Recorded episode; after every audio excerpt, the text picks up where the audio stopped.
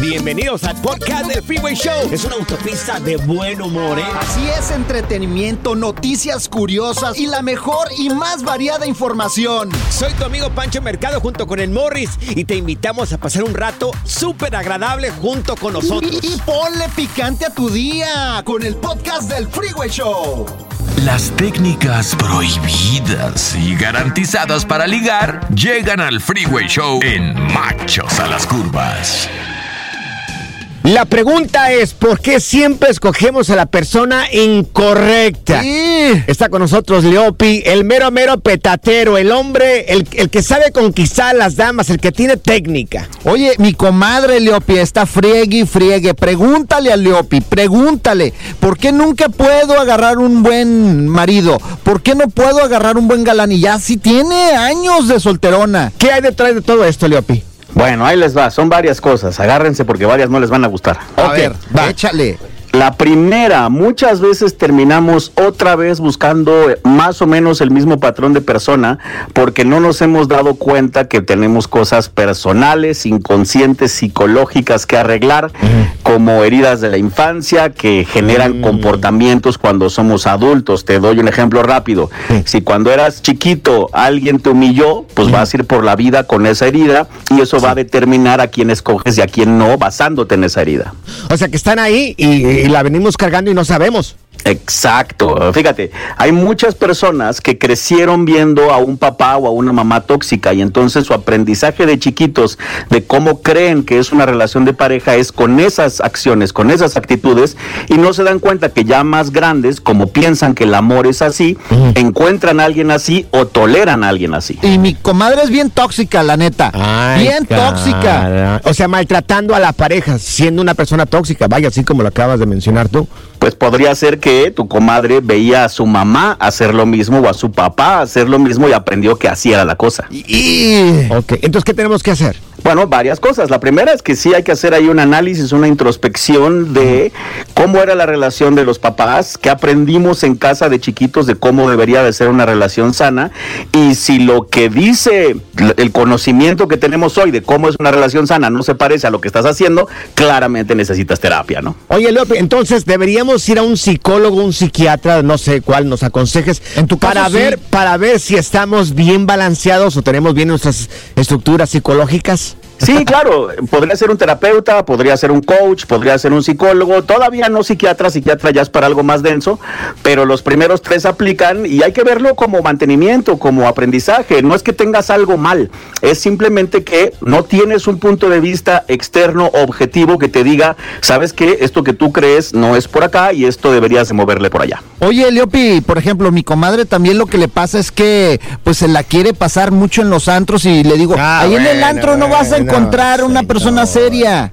Pasan dos cosas, no es necesariamente que en el antro no encuentres una persona seria, el problema es que cuando empatizas con alguien desde ese ángulo, lo más probable es que ese ángulo sea el camino por el que se mueva esa relación. O sea, si tú conoces a alguien que te dice, yo quiero conocer una pareja para que sea mi novia, pues la cosa va a encaminarse a ser novios. Pero si tú conoces a alguien en- el antro, pues probablemente la cosa se encamine a algo festivo, casual, eh, más relajado y no tan formal y en serio. Y por eso muchas veces acaban las chicas en relaciones que no llegan a ningún lado porque conocieron al chico en el antro y pues el, el chico está en modalidad antro por los próximos años, ¿no? Es que ¿a qué vas a un antro? A divertirte. Al desmadre, claro. Sí, claro, vas a divertirte. Entonces, ¿cómo esperas una persona seria en un lugar donde vas a ir a divertirte? Por favor, no hay congruencia en este, en este caso. Oye, Leope, mira, danos un poco más de tu tiempo. Vamos a regresar contigo y nos explicas cómo escoger entonces la persona correcta. Anda. ¿Cómo escoger la persona correcta? Al regresar, Leope con nosotros aquí en el Freeway Show. Comadre, quédate. Ya vas a salir. No, que vaya con el psicólogo, güey. Tiene radio un cochinero. Uy, ya nos hicieron nuestra canción. ¡Qué chilo! El Freeway Show. Machos a las curvas. Estamos de regreso en el Freeway Show. Tenemos a Leopi con nosotros, el gurú que sabe cómo conquistar al sexo opuesto. El Hish mexicano. Oye, Leopi, ya nos Eso. dijiste cómo identificar a cuando estamos con la persona incorrecta. Ahora, ¿cómo saber cuando tienes la persona correcta? O cómo buscarla. Claro.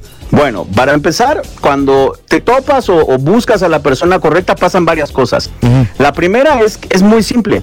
Hay que medir cuántos momentos de felicidad y de paz te da tu pareja contra cuántos momentos de tristeza y de estrés. Tendría que ser al principio prácticamente 100% de felicidad y de paz los primeros años, literal. O sea, Claro. ¿será que habrá por ahí una discusión, una diferencia de opiniones, pero muy esporádica, muy raro y que se arregle de una forma sana y rápida? Ese es el primer indicador de que estás en el lugar correcto. Oye, entonces tendrían que pasar años para poder saber si con el convivio estás con la persona correcta. Anda. Sí, sí y no. Más bien, lo que tendría que pasar es que si llevas poco y empieza a haber problemas, discusiones, fricciones, molestias, llanto, tristeza, peleas, probablemente estás en el lugar incorrecto. Digo, es que si al principio pues es puro deseo, ¿no? Todos queremos, Sí, puro todos queremos cuchicuchi. sí, estar allá, al principio es puro deseo y todo lo que miremos vamos a decir que sí. Claro, sin embargo, aunque usted no lo crea, tengo clientes que llevan dos meses y me contratan porque ya se están agarrando a golpes con el novio. Ah, no, eh, Sí, no, relaciones tóxicas desde el principio. Oye, Leopi, y es bueno hacer una lista de requisitos y ya que llegue esa persona que cumple esa lista, sea la canchanchan. Yo creo que hay que hacer una combinación de, esta es mi, mi carta, mi lista, no sé, mi carta Santa Claus de cómo quiero que sea mi pareja. Y yo creo que es muy sano buscar lo más parecido que podamos encontrar esa lista, pero siempre con un poco de flexibilidad. O sea, sí vas a encontrar a alguien que tenga la mayor cantidad de características que tú anotaste, pero probablemente va a haber una, dos, tres o cuatro que no las cumpla. Pero si esas están en tu lista de negociables, pues no hay problema. La pareja ideal, lo que sí tiene que cumplir a fuerza es la lista de no negociables. Si tú en tu lista de lo que estás buscando en una pareja tienes como no negociable la fidelidad, bueno, pues si, si el otro es infiel, pues ¿qué haces ahí, no? Entonces, con que se cumpla esto, ya vamos de gane. Oye, pero también si estás haciendo una lista de lo que quieres de la otra persona, también ten en cuenta de que esa lista tú puedas ofrecer exactamente lo mismo, no solamente esperar que me traten como reina y tú no trates como rey al tipo. Exacto, solamente, solamente que hay que pensar que ambos géneros buscamos diferentes cosas.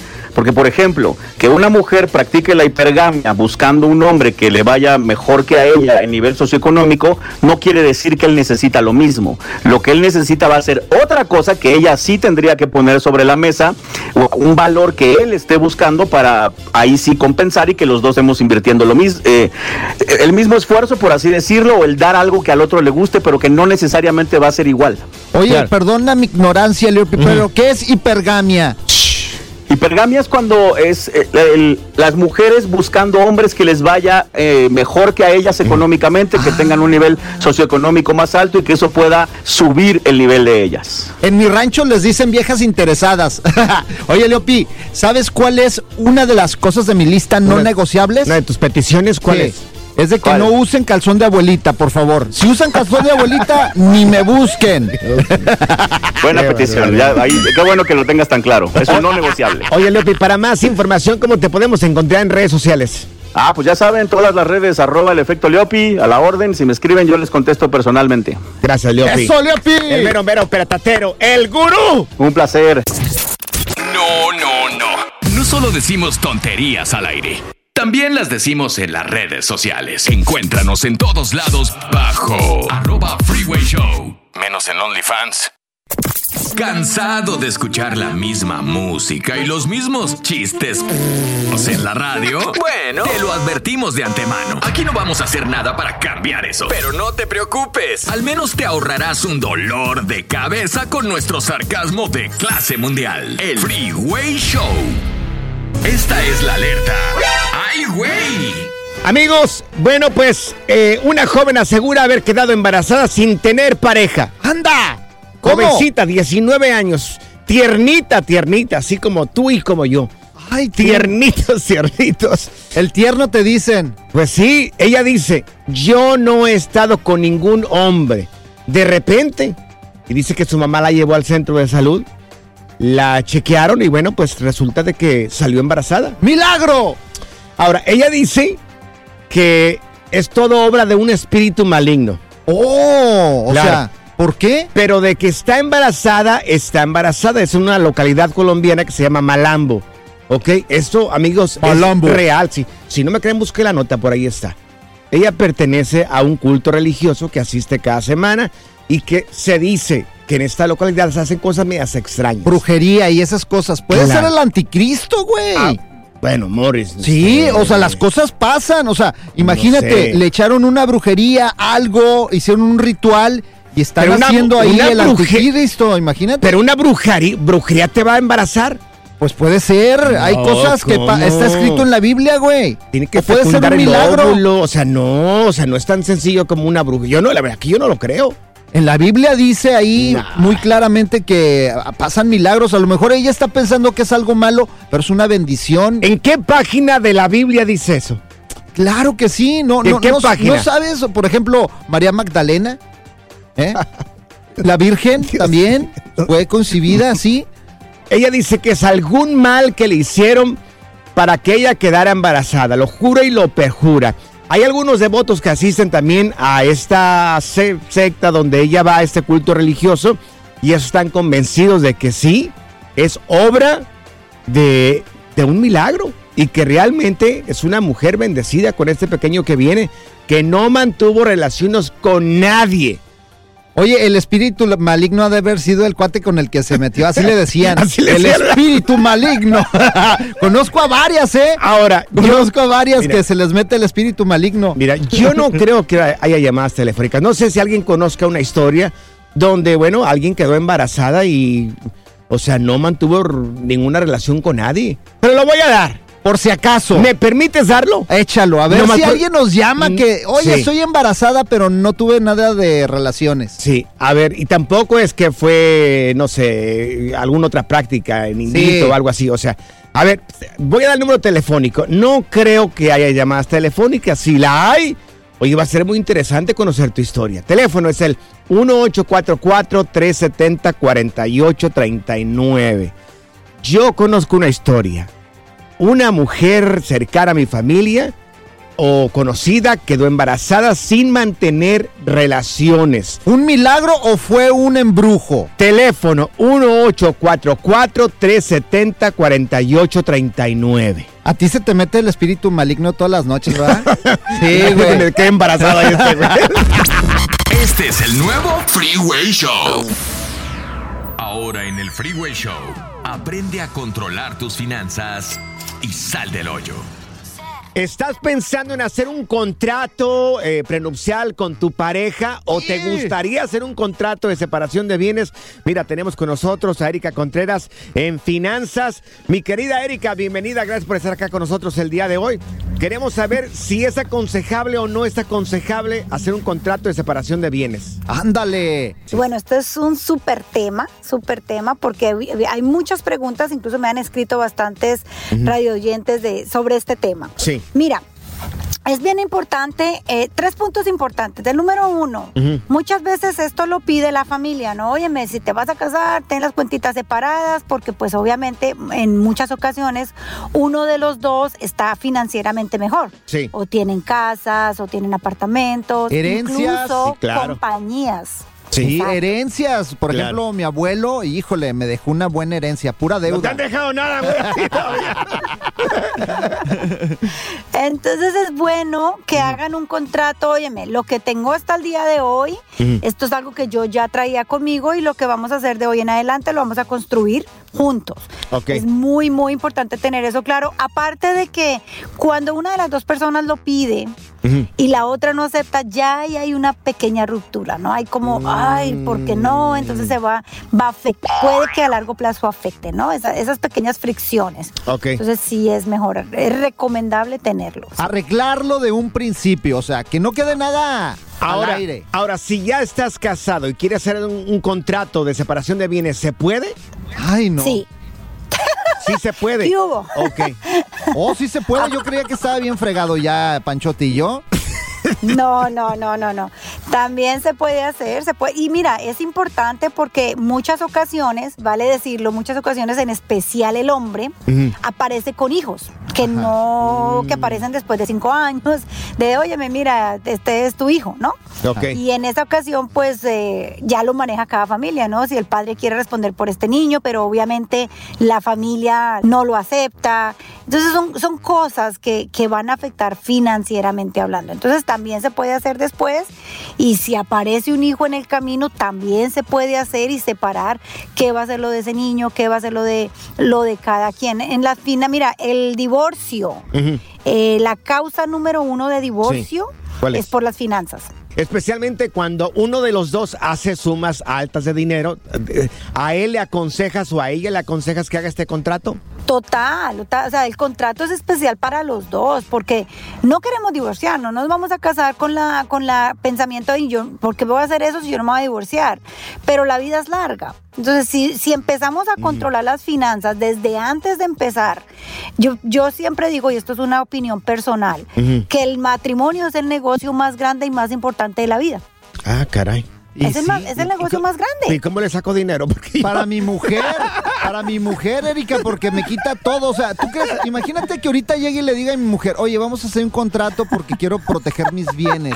No, me va a mandar a la fregada en tres segundos. No, esa ternurita te envenena, güey. Ni llegues con esa petición. Bueno, eso ya, eso ya va en cada matrimonio. Oye, corazón, ¿cuáles son tus redes sociales para seguirte, por favor? Erika J. Contreras, síganme y yo ahí siempre voy a tener información acerca de temas financieros y nuestros talleres gratuitos semanales, por supuesto.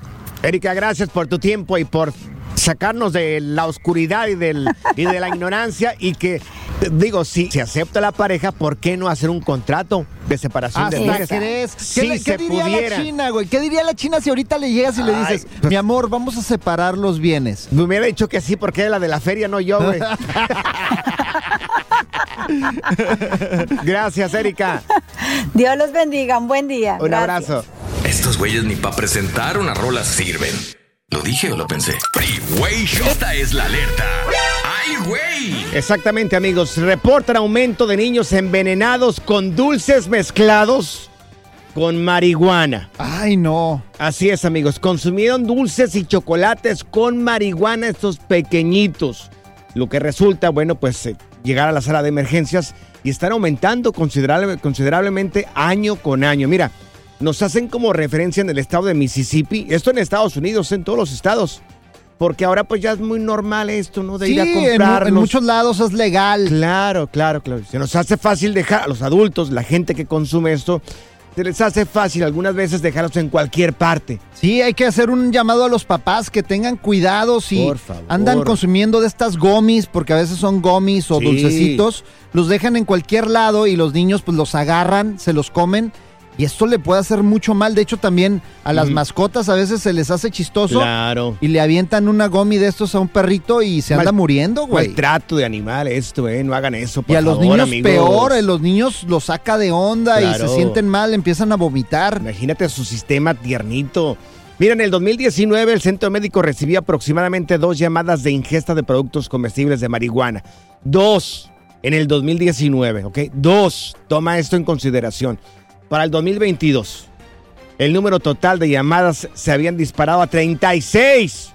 ¡Híjole! 36 niños que han, pues, este, consumido este tipo de dulces o, o, eh, o chocolates con marihuana. 14 de estas llamadas fueron de niños de entre 0 y 12 años. 14. Es que mira, los venden en cualquier producto ya. Lo venden en chocolate, en gomis. Para, en- el, para el niño es un chocolate y dulces. una gomita. Y, este, y a veces no toma uno en cuenta eso, ¿de veras? ¿De Mira, veras? las otras tres llamadas que entraron de todas estas que te estaba mencionando fueron de niños, bueno, ya adolescentes, de entre 13 y 19 años, amigos. El otro día regañé a mi compadre, güey. Le dije, ¿sabes qué? Si no vas a dejar eh, tus cosas en un lugar seguro, Sí. por favor, pásamelas a mí. Yo sí las sé guardar, güey. ¡Qué O sea, desgracia! ¿estás ya, güey, ya, o qué, ya, compadre? Morris. Ya, O sea, ya, Si no puedes esconderlas, dámelas. Yo las consumo. Yo las cuido. El Freeway Show con la mejor música mexicana y los mejores locutores. Bueno, ahí sí no, te los debemos. La primavera huele a flores, aire fresco, a zorrillo. ¿Zorrillo? Ey, yo no soy zorrillo, pa. El Freeway Show. Hemos tenido expertos de NASA, monjes tibetanos, expertos de untar aceites esenciales. Pero ahora llega al Freeway Show el biodesprogramador. Bueno, ya tenemos con nosotros a ¡Eso! Fernando Sánchez, el es biodesprogramador, y vamos a aprender el día de hoy por qué nos encanta el dulce. Principalmente mucha gente en la noche les encanta las golosinas. Mi querido Ay. Fer, ¿qué hay detrás de todo esto? Un pancito, una, no sé, un chocolatito caliente, ay, algo dulcecito, un chocolate así normal. Mira, Ay, nosotros glotón, en, el, sí. en el diplomado que impartimos, que dura dos años, vemos el significado de los alimentos. Ok. cuáles son las emociones que hay. Cuando nos gustan las cosas, podemos inclusive en otras secciones Sí. ir hablando de, por ejemplo, las cosas saladas, las cosas picantes Sí. y así, ¿no? Eh, o las cosas tostaditas, ¿no? ¿A quién le gustan las tostadas? O los calditos o las cosas calientes, como dijo Morris ahorita. Morris disfruta mucho del chile. Le encanta, le encanta. Sí. Sí, El sí. Todo lo- todo tiene- el, picoso, lo picoso, sí. Sí, sí, sí. y el gusta, chorizo también. Sí, ¿verdad? Sí, sí, sí, claro. Guau. ok, oye, este, fíjate que la gente que come mucho dulce, al final el dulce representa la madre y la dulzura de la madre. Ok. Entonces, hay mucha gente que cuando hace frío, fíjate bien, ¿eh? Sí. Buscamos que, ay, que algo dulce, algo calentito. Al final, detrás de eso, estamos buscando a la madre. Oh. Yo te aseguro que hay muchos eh, eh, emigrantes en Estados Unidos Sí. y van a coincidir con lo que les digo.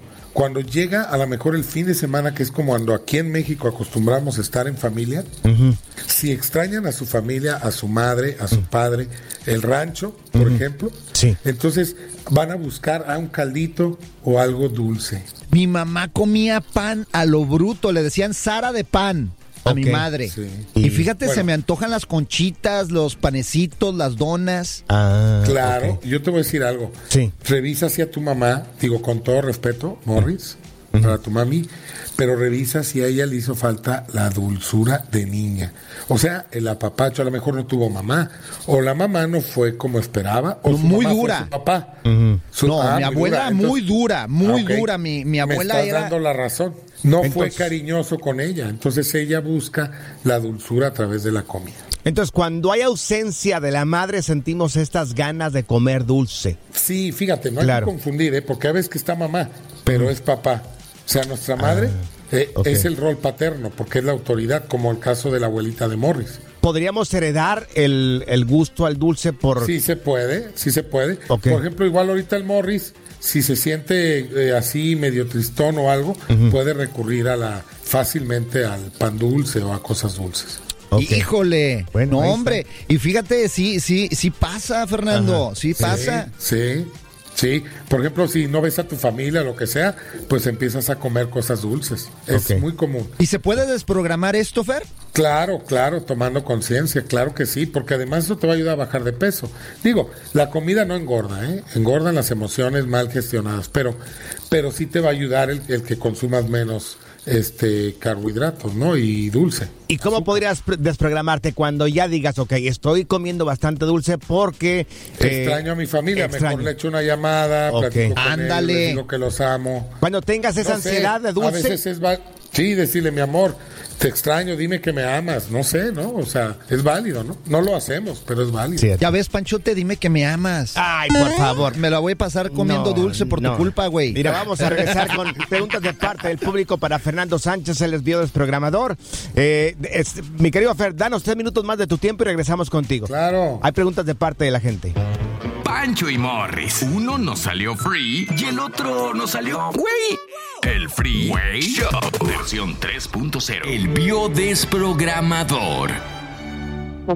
Amigos, ya estamos de regreso en el Freeway Show. Tenemos a Fernando Sánchez, el desvío desprogramador. Y mi querido Fer, hay preguntas de parte del público en el 1844-370-4839. Para la gente que, que no pudo marcar, también nos puede contactar en redes sociales. Mira, esta pregunta es de Patricia. Ella vive en Texas, en el área de Dallas. Adelante, Patricia.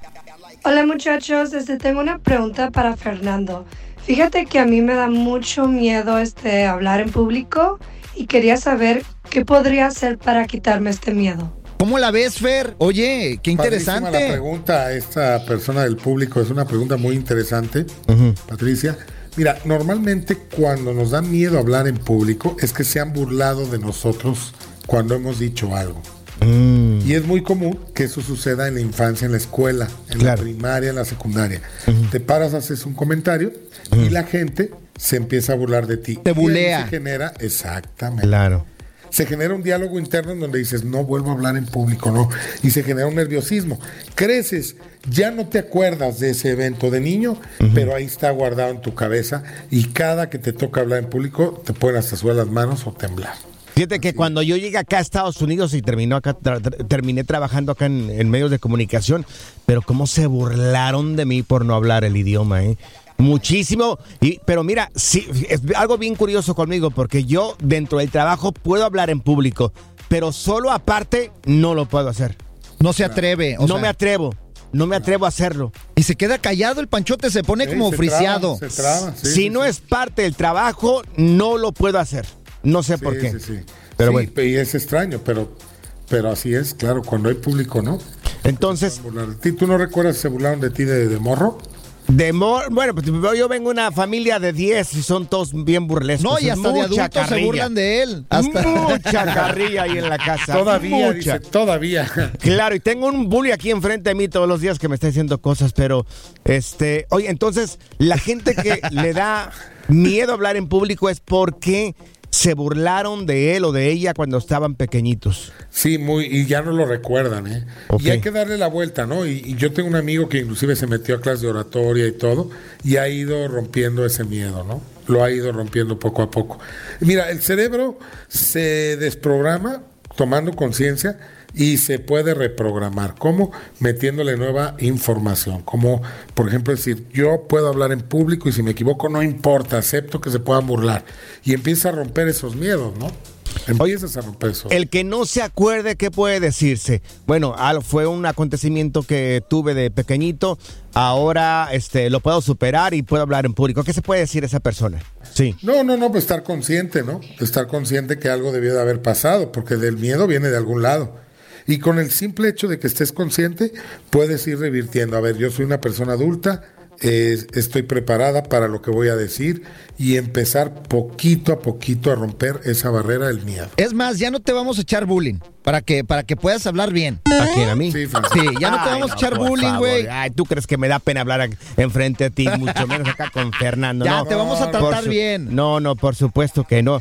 No sé, es que es que es parte del trabajo. Panchote, tú eres de vez, Panchote. Sí, sí, Te no, no. queremos, Panchote. Gracias, Sí, gracias. sí, sí, no, no, no.